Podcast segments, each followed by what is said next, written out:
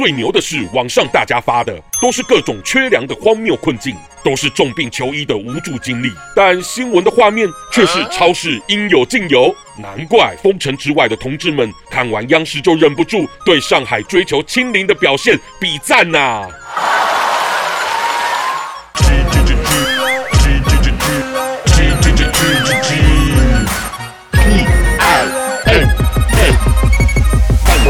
Talk Show，各位朋友，大家好，我是粉红鸡。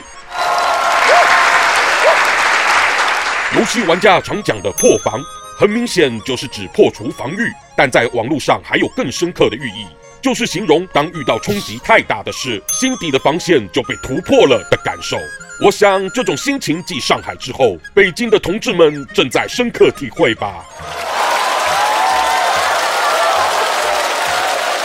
其实真怪不了上海人民因破防而做出抗议或怼上公安的举动。毕竟原本还是党一再强调最国际化牵动经济的模范城市，任谁都无法接受只因政府封个城就搞成人人没饭吃的悲惨世界。然后最牛的是，网上大家发的都是各种缺粮的荒谬困境，都是重病求医的无助经历。但新闻的画面却是超市应有尽有，报道的消息就是没听闻重症危机。难怪封城之内的百姓们集体破防的怒吼声此起彼落，但封城之外的同志们却是看完央视就忍不住对上海追求清零的表现比赞呐、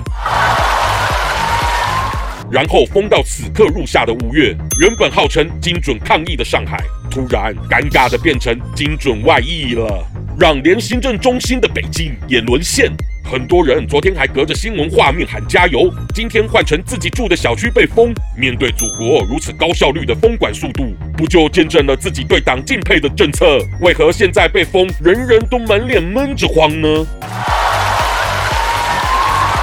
至于河北那的政府更优秀，还为封锁的小区加装警报器，以免不时就有人在家憋到破防，就算想偷偷溜出来，也会警铃大作。至于有人批评这像在对待贼似的，我倒想说，只是被当小贼还行吧，难不成还想被当作叛国贼给和谐吗？